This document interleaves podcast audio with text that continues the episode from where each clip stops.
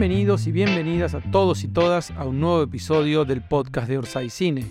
Mi nombre es Gabriel Grosval y semana a semana les voy a ir contando todas las novedades que tenemos en el departamento audiovisual de Orsay. Esta semana nos toca hablar del segundo proyecto de cinco pelis, que es la película La primera negra, El rayo de Arquímedes, que está escribiendo Pedro Saborido junto a Amparo Aguilar, a Bruno Luciani y con la colaboración permanente acá de Chiri Basilis, que también está en la mesa hoy. Vamos a saludar primero a Pedro. ¿Cómo estás? Muy bien, Bienvenido. gracias. Chiri, Hola Gabo, ¿cómo estás? muy bien. Estamos acá en el estudio de Núñez grabando este podcast. Queremos que nos cuentes, Pedro, cómo fue tu acercamiento a este proyecto. ¿Por qué dijiste que sí a Orsay? ¿Por qué dijiste que sí a Cinco Pelis? Básicamente por, por la gente que me transmitió la confianza. Marlene, mi compañera, ya hizo dos trabajos, uno con Chiri, uno con Anita, en la Uruguaya y Canelones, que hablaba muy bien. Y, y después soy amigo de Juaco y de Anita y también me hablaron muy bien. Yo todo eso lo veía de afuera y digo, bueno, Un día. lindo. No sé, qué sé yo, no, no. Yo no quiero problemas.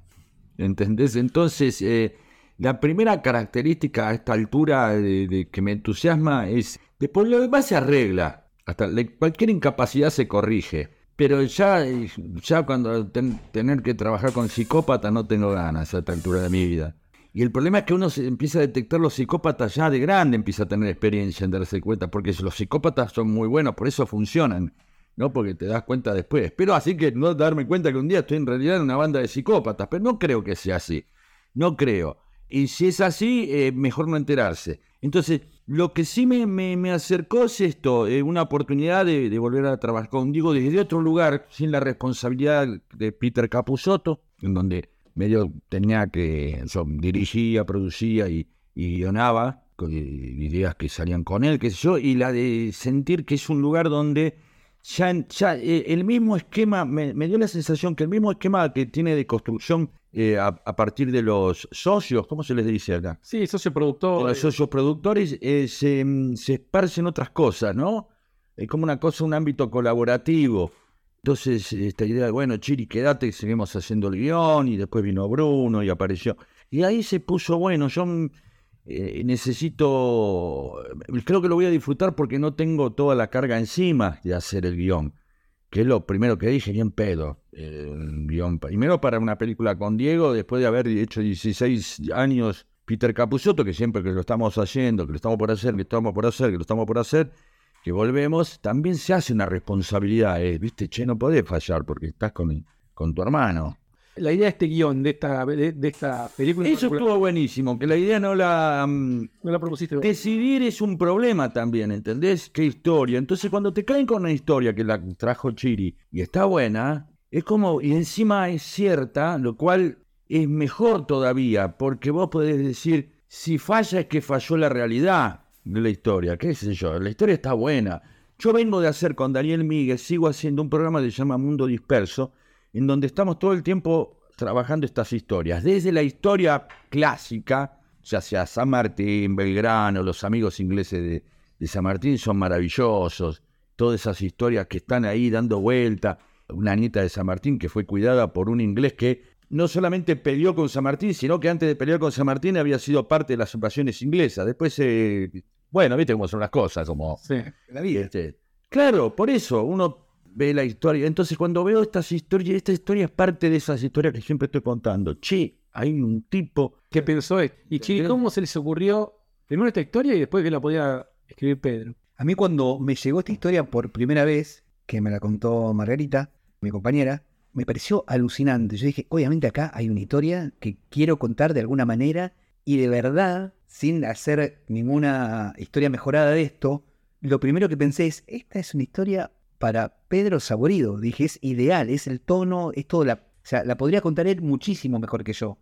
Pero quedó en el plano de la fantasía y no mucho más que eso. Pasó el tiempo, firmamos Canelones, y yo, pero a mí, yo de esta historia nunca me olvidé, nunca me olvidé, nunca me olvidé. De una manera muy casual y muy loca, está Pedro sentado hoy en esta mesa con nosotros, que si querés te lo cuento cómo fue, pero bueno, fue una serie de casualidades. Contalo, contalo si para eso este, este podcast es para eso, es para contar cómo se escribe este proyecto, contar la- las minucias que después van a quedar en los recuerdos.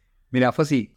Por un lado había eh, Nicanor Loretti, se había acercado a Orsay con una idea para hacer con Diego Capusotto, que finalmente no prosperó, pero sí nos quedamos con ganas de trabajar juntos de alguna manera. Como esa idea no prosperó, yo comenté a Nicanor, mira, nosotros, yo tengo una historia, en realidad que es ideal, pero es ideal para los dos, es ideal para Pedro y es ideal para Diego Capusotto.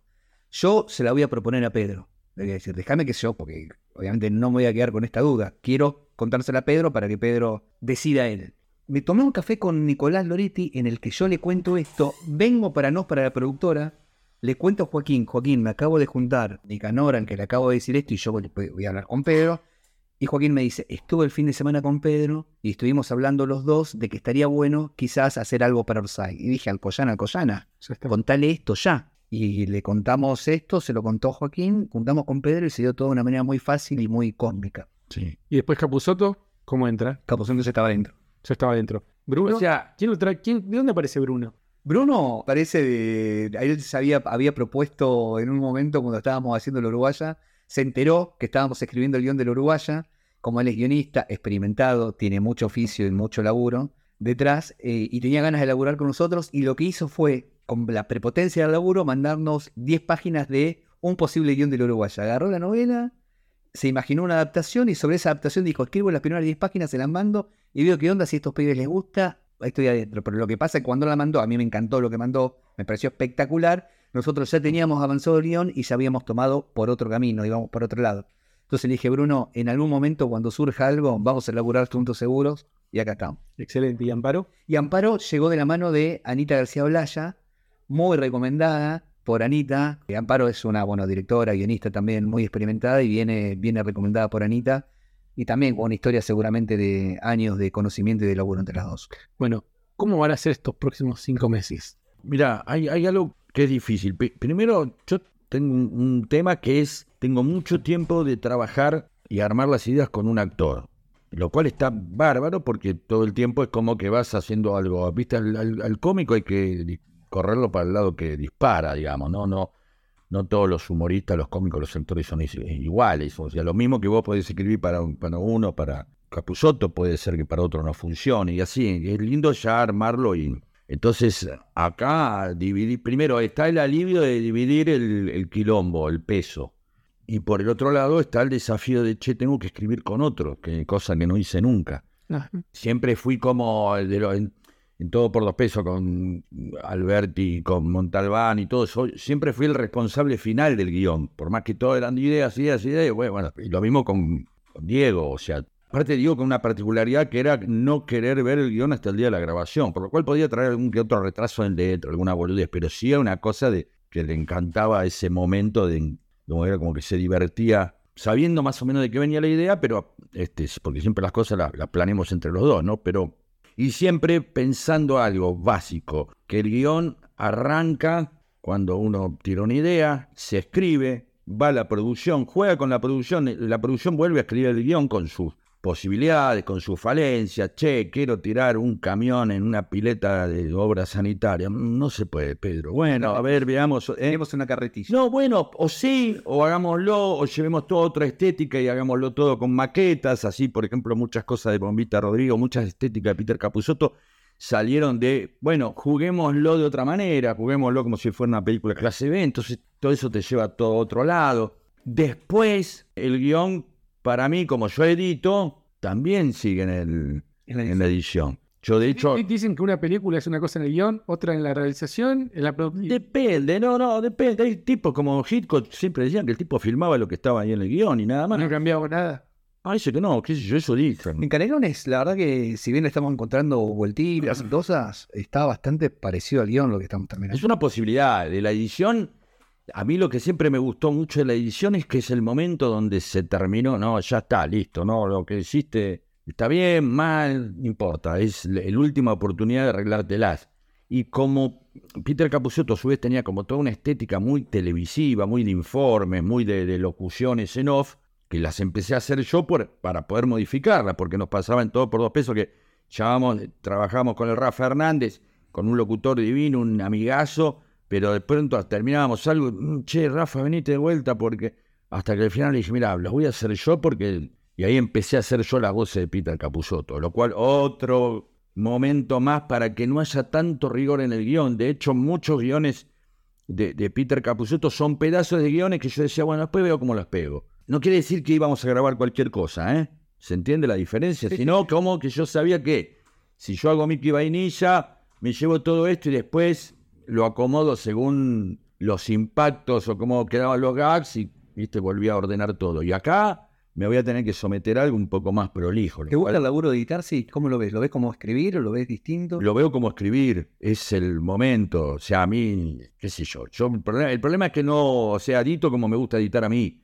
¿Entendés? Con las pausas, con los tiempos. E- El humor tiene mucho, viste, que ver con el momentito que está de más. Sí, y, y- y es un problema porque también vos es, es, el- es la edición que a veces nunca es exacta, es la que ves en ese momento. Por eso después o sea, yo casi no miro los programas cuando salen al aire, porque los volvería a editar. ¿Entendés? Digo, oh, qué boludo, esto esto está de más, esto está de menos. ¿Te reís cuando editas? Eh, a veces sí, claro, sí, sí es lindo, es un gran momento reírse, no pasa todo el tiempo, pero volver a, o, o ver algo y volver a hacerlo y, de- y vo- volver a pasarlo, algo que te quedó muy lindo, es un gran momento la edición, porque aparte está la música, el corte, es, es fabuloso, es, que para mí es el mejor momento es la edición, el peor es la filmación, El rodaje. uh, sí, es un espanto, lleno de gente, de verdad, y hay que terminar sí, a sí. tal hora.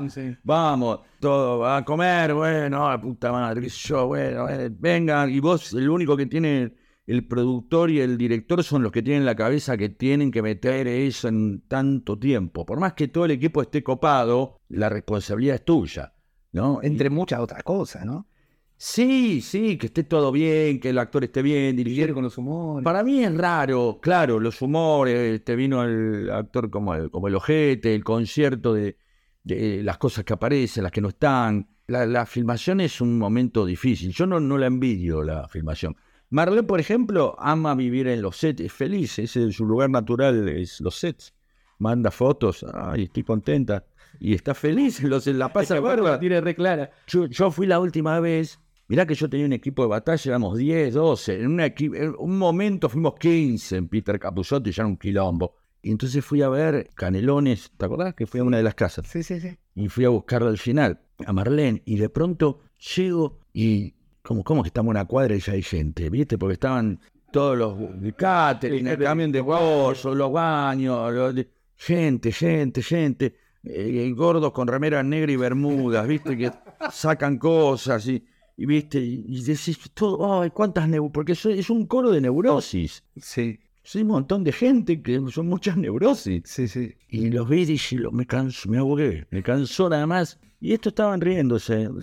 Yo no los podía entender. A mí me pasó la primera vez que llegué al rodaje de La Uruguaya Sí. en Montevideo. Dije, ¿qué es toda esta gente también? Dije, ¿qué es todo este lío? Sí. Y después, Y hace poquito, falta, ¿eh? después vas entendiendo. Ah, Sí, yo me claro. ocupo de esto, yo me ocupo de lo otro. Ah, menos, bueno. No, no, no, más bien que hacen falta. No, no es que están de más. Es más, a veces hay gente que faltaría más gente, pero te quiero decir, yo venía más de un, un programa de garage, que era hecho con poca gente, en donde incluso nosotros mismos actuábamos. O sea, era como un, un programa. Y, las filmaciones así en este tamaño me, asustan un poco. No sé si yo podría, o sea, no, no me animaría a dirigir esto, por ejemplo. Pues ya en una, yo dirijo cosas en siete minutos, como viste, un, soy un escritor de cabotaje, ¿no? Por eso está bueno que esté Bruno, este, que esté Amparo, que esté Chiri, porque me siento acompañado con gente que sabe hacer algo que tiene algo que se llama arco dramático y, ¿entendés? Me siento cómodo, me siento cuidado, siento que voy a aprender mucho y que no voy a estar solo. Pero además de- del equipo que tenés Y aparte, si sale como el ojete, es bárbaro porque repartís el, la culpa. el fracaso entre varios duele menos. Es así. Es bueno. No, sí, pero Pero que pará. aprendan. Pero además Por de... eso me- últimamente dice que Pedro sea el que decide. Anda a cagar. No, acá Entre todos. vamos a inventar una persona que no existe, que es el que decide. Que no viene a las reuniones. No, mentira. La verdad que más allá de eso es sentirse en esto es, es sentirte, la verdad, mucho más seguro. A veces lo que más jode este, cuando le pasa a los guionistas, sobre todo, es el momento de estar solo y ya en un momento no saber si lo que estás escribiendo está bien o mal. Lo tiene que ver alguien. ¿viste? Bueno, pero, perdón, te decía antes. Aparte de este equipo, Sí. tenés a las, no sé, miles de personas que financian este proyecto, que están viendo las reuniones de producción y que semana a semana van llevando... Van a tirar cosas buenas. Mirá. sí, sí, claro. Nosotros tenemos un WhatsApp, el número es de Buenos Aires, es 3209-8345. Le avisamos que íbamos a estar grabando este podcast y hubo un socio productor que mandó un mensaje para que escuche. Dale. Hola, mi nombre es Federico, socio productor. Tengo dos comentarios a partir de ir siguiendo todas estas semanas los encuentros que van compartiendo, que son muy interesantes. Uno tiene que ver con la posibilidad de que una figura de un meteorólogo sea uno de estos especialistas que, que ustedes vienen quizá construyendo o pensando, porque más allá de la especialidad clara sobre la construcción del aparato, los espejos, los ángulos, la matemática, la trigonometría, bueno, todo eso, creo que, el papel de, una cabeza con especialidad meteorológica tiene que tener sentido, tiene que tener un papel porque también ahí puede, bueno, puede ser el que valide o no valide finalmente la viabilidad del plan, sobre todo a medida que se acerquen los días de esa pequeña ventana de dos días de la cumbre, porque ahí la meteorología llega con más precisión a medida que, está más cerca el día, entonces también me imagino como una situación de mucha presión y mucha expectativa y, muchos matices de, ese, de esa figura. Tiene que tener mucha responsabilidad en, en, poder decir o poder dictaminar. Incluso pensando visualmente escenas de que los días anteriores haya tormentas muy grandes sobre Mar del Plata con las carpas mojadas, bueno, y todo el grupo cortando clavos a partir de si sale o no sale el sol y, bueno, y con una magnitud que no tenga nubes, etcétera, etcétera. Por otro lado, creo que es algo que no, no se viene planteando, yo no lo estuve siguiendo, en relación a la posibilidad del rol de algún financista, ya sea para la logística, para el despliegue en terreno, la, bueno, la infiltración, este, o incluso la, la construcción del aparato, eh, o de los pagos a distintos roles, papeles. Eh, o incluso el plan de escape. Simplemente la única impresión que tengo sobre la posibilidad de pensar en un financista es que tiene que ser alguien como que tenga un compromiso ideológico muy fuerte o mucha cercanía al cerebro del atentado, siendo que, bueno, no, no hay un retorno monetario o de, dinero claro en alguien que puede poner una plata para, para esto, sino que quizás sea uno de los pocos que todavía mantiene algo ideológico como fundamento del plan. Abrazo, muchas gracias. Bueno. Bueno, son ideas, claro. Eh, sí, obviamente que todas estas cosas vamos viendo, ¿no? Che, que se nuble no es muy bobo como para que eh, los tipos pongan tanto algo que puede ser una posibilidad casi del 50% de, o 30% de un día de fracaso, ¿no? Entonces puede decir, bueno, en ese caso deberíamos, si no pensaron en, si ya alguien lo está pensando si se nubla o no de entrada antes de que escribamos el guion, quiere decir que lo tenemos que pensar nosotros antes, porque lo va a pensar cualquier espectador. Totalmente. ¿No? Y entonces, claro, está muy bien lo del meteorólogo. No, sé si podría solucionar que, haga que Bush ese día cambie de situación, ¿se entiende? Por lo cual es, soy un meteorólogo para saber que voy a fracasar. pero está muy bien. Lo del financista está muy bien también, podríamos buscarle compromiso ideológico o simplemente un tipo que tiene una fábrica de papas fritas y lo único que pide es que las papas fritas estén cerca porque va a ser una noticia mundial. ¿No? que se vea el carcel. Va a imponer, se va a donde muere Bush están las papas fritas. Es una publicidad que no podría pagar. Jamás. Jamás. Jamás. Jamás. Digo, estoy diciendo cualquier pelotudez, pero quiero decir, siempre están abiertas las posibilidades cuando hay un equipo como el que tenemos, que no es, te voy a decir algo, a veces hay un problema similar a no tener ideas, que es tener demasiadas que es como la multiplicidad de ideas, porque no sabes por dónde agarrar y todas pueden estar buenas. Y hasta ahora las que venimos planteando, y están, todas pueden estar buenas. O sea, va a ser un, tema de cómo elegir contar, porque tenemos un problema, tenemos una historia que su síntesis ya es buena. No te estoy hablando de eso. Un hombre recorre la Argentina buscándose a sí mismo. Y con eso, un viaje junto a su padre le dará alguna perspectiva. Decir, bueno, qué sé yo, si es bueno o mal. Ese tipo va a viajar, de, espero que sea buena. Capaz que buenísimo. Claro, capaz que buenísimo. No, yo no estoy diciendo que sea mala, pero son esas jugadas, ¿viste? ¿Entendés? Es como un romance entre un pastelero y el dueño de un frigorífico. sé yo si puede ser bueno o malo, no sé. Acá ya está buena la historia, o sea, estamos más para decepcionar. Exactamente. ¿Entendés? Para chocar las Claro, está buena. Porque ya traes un tipo que hizo matar a Bush. En Mar del Plata. En Mar del Plata, en medio de una circunstancia donde venimos que casi cada vez que nos asomamos a, ese, a esa, esa oscuridad, medio como se nos nota a nosotros, venimos de un, de un intento de magnicidio en la Argentina, hecha por personajes que de alguna manera se acercan desde otro lado, ¿no? Creo que lo que primero vamos a hacer es como desplegar un menú de posibilidades, de personajes, de catálogos para sentirnos, no sentirnos ansiosos porque debe ser ese, ese. Estamos en una etapa donde tenemos que bailar entre la, la, la severidad de avanzar, pero también el juego de que, y hoy todo vale, vale que lo maten con una lupa, vale que lo maten, vimos materiales en donde aparecen cosas como un tipo arma una gran lupa con la pantalla, con el coso de un televisor, ¿no? En el video, todo bueno. Claro, y a partir de ahí se te abren como otras instancias. ¿Viste? Ya, ya de hecho, hoy yo venía con una idea planteada en base a eso, ¿no? Vos fíjate que si, ya tenemos que decidir cómo se, se, se, va a, realizar el, el, atentado, si es como un gran aparato, si es disimulado, si lo hacen con elementos que van encontrando, si hay un financista, si precisamente la idea es que todo lo hacen gracias a, conseguir con ingenio las cosas, sin tener un sope. Perfecto. Bueno, también llegó esta pregunta para Hernán Casiari, que la responde. Buenas, acá Damián de Tandil, socio número 167. Tenía una duda con respecto a cinco pelis, más específicamente al guion que están haciendo Saborido y Capusoto. Mi duda es, ¿qué pasa si ese guion no es elegido para que lo desarrolle Orsay y el guion es vendido a una plataforma. ¿Se le exige a esta plataforma que la película que desarrollen con ese guion tiene que ser protagonizada por Capusotto o cómo es el tratamiento de esa cláusula?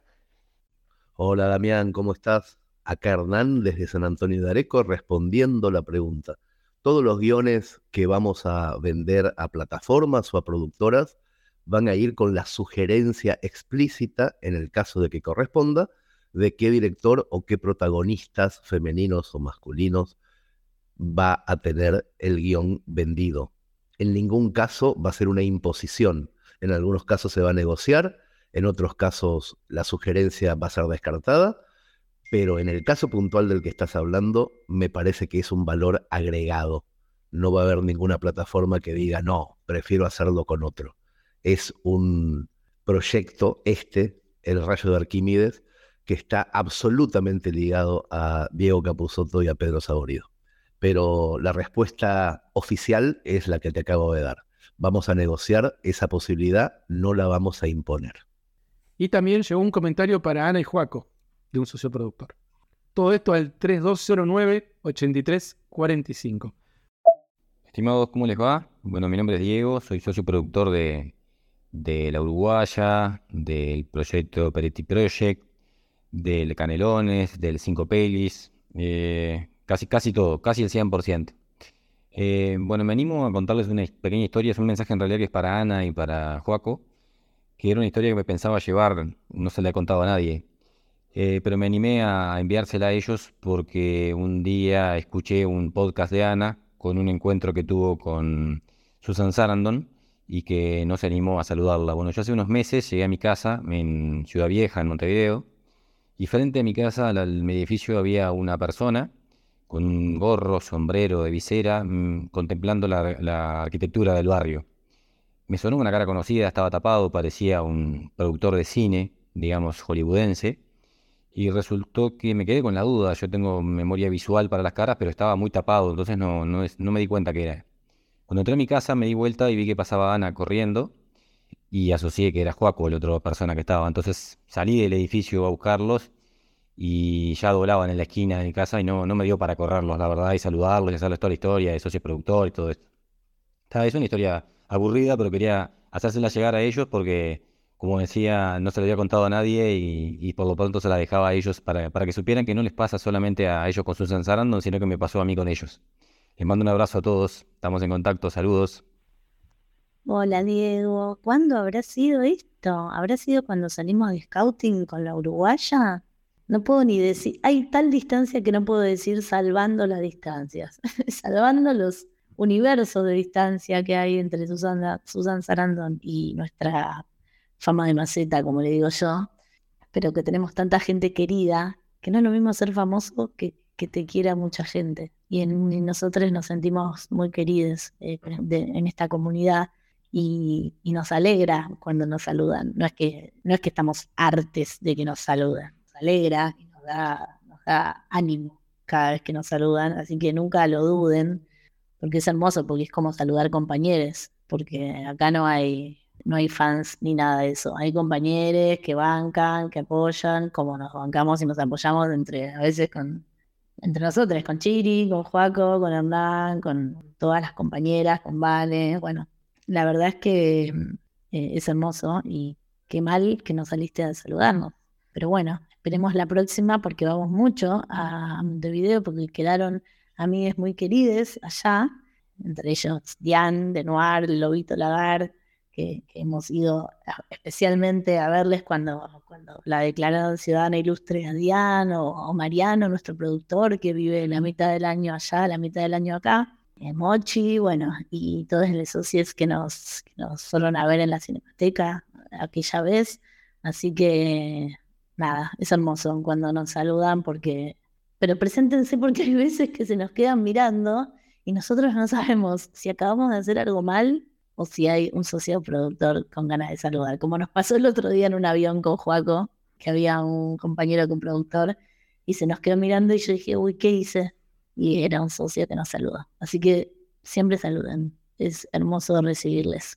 Siento que deberíamos tener como una señal ¿viste? Para evitar el soy socio coproductor, ¿viste? Como tendríamos que tener una señal de saludo entre todos. Eh, la voy a pensar y, y la mando. Como un guiño, guiño, eh, siete de espadas, siete de espadas, besote. Vos sabés que de todos los guiones, uno va a ser Orsay. ¿Sabés? Es como es el juego este. Eh, no sé, no. ¿cómo Se es escriben cinco guiones, Sí. cuatro o lo vendemos a plataforma o a productora, Mm. y uno lo hacemos nosotros. Ah, ¿sí? bueno. ¿Te gustaría otro- que sea este? ¿Te gustaría que sea este? A mí me gustaría que este. A ver, va a tener que ser este. Porque es el único que viene con actor invocado. ¿No? ¿O no? Este ya tiene el actor. Ya, entonces ya estamos en un problema. Le tenemos que entregar a la plataforma el guion más actor incluido. No sé si ¿Vos, va a agarrar. vos vos crees que no van a quererlo con la plataforma? Se nos van a tener encima. ¿Qué sé? Si les digo, No tenemos este guion. Ahora, El problema no es lo que quieren, el problema es a cambio de qué. Sí, pero no es guita nada más, porque son condiciones. O sea, el tipo puede decir la plataforma y de pronto te dice, bueno, musicalizamos nosotros, el director lo cambiamos, vamos a cortar esta escena. No sucede en Argentina, sino que, y ahí te cambian todo. O sea, plataforma, si hay algo, a ver, si hay algo que, que se- para mí valoro de, de Orsay es un acto soberano de, de hacer y lo que se decide acá. O sea, yo entiendo, bueno, se venderán los, los guiones, qué sé yo. A mí me gustaría ejercer esa soberanía. Y sí, porque hay algo que es eso, que es, lo vi cuando hacían Canelones y lo vi cuando hacían La Uruguaya. Hay un montón de cosas que son decisiones artísticas, erradas o no, acertadas o no, que no sé si, si en, la plataforma. en una plataforma, este, y está bárbaro porque es una plataforma y obviamente los tipos ponen la plata y... Pero me parece que es una película que tiene que tener un, un sentido, no te digo artesanal, sino cercano a, a lo autoral. Sobre todo porque me parece que así también está Diego metido en esto, ¿no? Sí, yo también, yo también, yo la veo como una... Perfecto, porque- viene alguien, te pone dos, 6 millones de dólares y va a decir, hacela con Flavio Mendoza, no me importa nada. Total, me retiro. Claro, No pasaré vergüenza porque estaré en Italia. Comentario dice, qué vergüenza lo que hizo Saborida. Y yo, desde la costa malfitana, diciendo, eh, no, no, no se escucha desde acá. Perfecto. Bueno, Pedro, muchas gracias por tu tiempo. Los otros No, autores ya saben por qué tienen que elegir esta película, entonces, según. Sí, por- por- Ese es para cuidarme a mí. Perfecto. A vos, A Frisoto, que lo quieren mucho. Muchas gracias, chicos. No, por Muchas gracias, Pedro. Socios productores. Será hasta la semana que viene.